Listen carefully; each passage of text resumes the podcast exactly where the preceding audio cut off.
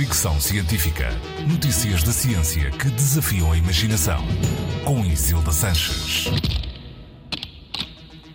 Será que no inverno temos mais sono? Segundo a ciência, sim. Um estudo alemão publicado no Frontiers in Neuroscience, com o título Personalidade do Sono Humano, concluiu que as pessoas dormem mais e mais profundamente no inverno e outono do que no verão e primavera.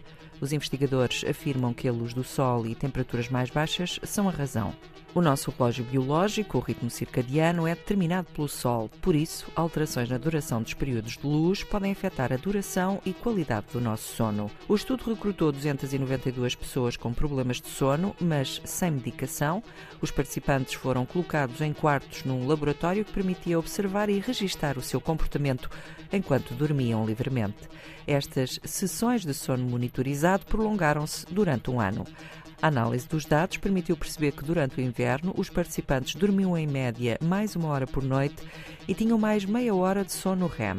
O sono REM é a última fase do sono, o sono mais profundo, caracterizado por sonhos muito vívidos, rápidos movimentos oculares e respiração e batimento cardíaco mais acelerados costuma ter início cerca de 90 minutos depois de começarmos a dormir e dura em média 10 minutos, mas acontece várias vezes por noite.